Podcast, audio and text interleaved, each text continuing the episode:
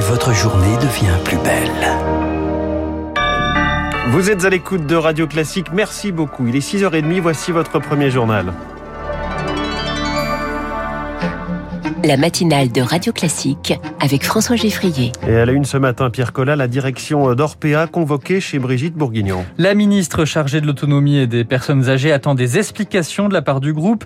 La semaine dernière, un livre enquête a dénoncé des dysfonctionnements graves dans ces EHPAD, notamment des rationnements dans la nourriture et les produits d'hygiène, alors que les séjours sont facturés au prix fort. Ce scandale met en avant le manque de contrôle dans les établissements privés. Il y en a 7000 en France. Rémi Pfister, c'est avant tout, c'est c'est tout un système qui est remis en cause aujourd'hui. Johanna Souy a dirigé les pattes d'Orpea situées à Courbevoie dans les Hauts-de-Seine durant trois ans. Elle est licenciée du groupe pour avoir critiqué une logique de profit à outrance. Nous étions en 2011. Quand on est là-dedans, on peut plus être dans le prendre soin comme on a juré le faire. Oui, on a un logiciel qui compte les protections, mais quand il y a des épisodes de diarrhée aiguë, qu'est-ce qu'on fait avec notre base de données en fait? C'est la question, je pense que ces groupes-là ne se posent plus. Onze ans plus tard, elle est à la tête d'un EHPAD à Montpellier, mais depuis, rien n'a changé selon elle. Les directeurs ont les mains libres quant à leur manière de gérer leur établissement. Ce qui manque toujours, ce sont des contrôles inopinés des agences régionales de santé. On a les dates de contrôle, donc bien sûr, on a le temps de se préparer. Il y a un moment, c'est très calculé tout ça. C'est une telle ampleur que c'est un système qu'il faut bouger en fait. Une action collective de famille a été lancée contre Orpea, alors le CINERPA, principal syndicat de direction d'EHPAD privés, tente tant bien que mal de réagir. Sa présidente Florence Armé-Momé souhaite désormais que la HAS, la Haute Autorité de Santé, devienne juge de la qualité des soins. Nous souhaitons qu'il y ait une évaluation qualité rendue publique sur le site de la HAS avec des notations qui pourraient intervenir établissement par établissement. Et nous souhaitons que ce soit mis en place au plus vite. Une communication d'urgence critique les syndicats de soignants qui sont amers. Cela fait des années qu'ils dénoncent le manque de moyens mis à leur disposition. Rémi Pfister. 1400 scientifiques lancent un appel ce matin. Ils invitent les candidats à la présidentielle à sortir des discours de l'inaction sur la crise climatique. Ils signent une tribune sur le site de nos confrères de France Info. Boris Johnson a présenté ses excuses pour ses fêtes pendant le confinement. 16 événements festifs sont épinglés par un rapport publié hier. Des fêtes dans sa résidence alors que le pays était confiné. Le Premier ministre serait coupable d'erreurs de leadership et de jugement, selon le document.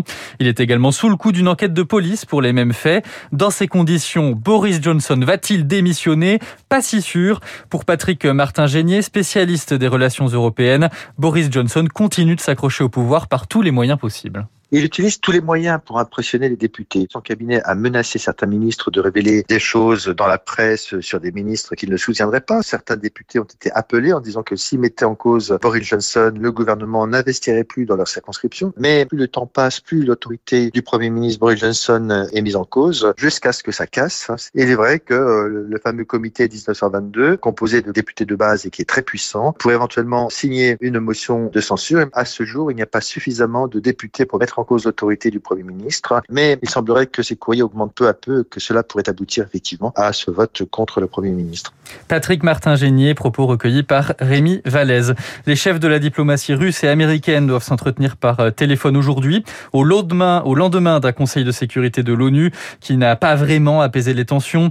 Les États-Unis envisagent de déployer des soldats supplémentaires en Europe de l'Est. Moscou nie toujours vouloir envahir l'Ukraine. Des dizaines de milliers de soldats russes sont à la frontière biélorusse. Radio Classique 6h33, moins de 3000 morts sur les routes en 2021. C'est la deuxième année que ça arrive, 2947 décès exactement. C'est 9% de moins qu'en 2019, par comparaison avec euh, une année sans Covid. Un bilan noirci par l'augmentation des accidents de vélo. Plus de 200 cyclistes sont morts en un an, c'est un record.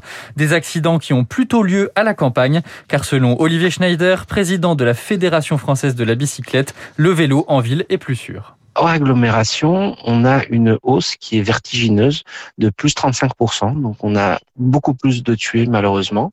C'est avant tout pour un usage loisir et cyclosportif, ce qu'on explique notamment par le manque de pistes cyclables hors agglomération alors que beaucoup ont été créées en ville. Le problème c'est que le différentiel de vitesse fait que les accidents ne sont pas des petits bobos mais au contraire sont malheureusement souvent mortels. En ville, on a une augmentation du nombre de tués de 8% 10%. Par contre, quand on la met en relation avec la hausse de la pratique, le risque baisse de 20%. Olivier Schneider, joint par Lauriane Toulmont. Au lycée, les mathématiques de moins en moins plébiscitées par les filles. En terminale, 46% des filles font des maths, chiffre le ministère de l'Éducation nationale, contre 85% avant 2019, précisent les associations. En cause notamment la réforme du lycée qui met fin aux filières S, ES et L. Depuis, les maths ne sont plus obligatoires à partir de la première. Un recul qui inquiète les professeurs de mathématiques, Elodie Wilfried? Avec la réforme du lycée, 60 000 filles de plus abandonnent les maths en première, indique Mélanie Guenet, membre de la Société mathématique de France. Elle déplore un retour en arrière inédit. C'est une évolution positive pendant les 20 dernières années vers la parité qui brusquement redescend à des niveaux antérieurs à la dernière réforme en 94. En cause, une offre de formation réduite depuis la disparition des filières, explique Sébastien Plancheneau, président de l'Association des professeurs de mathématiques de l'enseignement public. Le fait qu'on demande aux élèves de choisir dès la seconde et qu'il n'y a pas de maths dans le tronc commun fait que les stéréotypes sont renforcés. Donc, les filles se dirigent moins vers des études en mathématiques en particulier. Pour l'heure, l'impact est encore limité sur les effectifs de prépa et dans les grandes écoles, mais l'enseignant alerte, la pente est glissante. Les représentations des filles étaient déjà très fragiles et on a peur que sur du très long terme, vu le nombre de filles qui choisissent la spécialité maths, ça se diminue encore plus, si ce n'est ça disparaisse complètement. Et ça, c'est dramatique. Pour redresser la barre, les associations proposent de réintroduire des maths dans le tronc commun ou d'intégrer une nouvelle spécialité plus abordable. Le but, inciter les filles, mais pas seulement. Aujourd'hui, 60% des élèves de terminale suivent un enseignement en maths contre 90% avant la réforme. Le PSG éliminé de la Coupe de France, double tenant du titre, le Paris Saint-Germain s'est incliné face à Nice hier soir. Après un match nul 0-0, les deux équipes ont dû aller jusqu'au tir au but pour se départager. Nice affrontera Marseille en quart de finale. Merci, c'était le journal de 6h30 signé ce matin. Pierre Collat, prochain point sur l'actualité à 7h avec lui.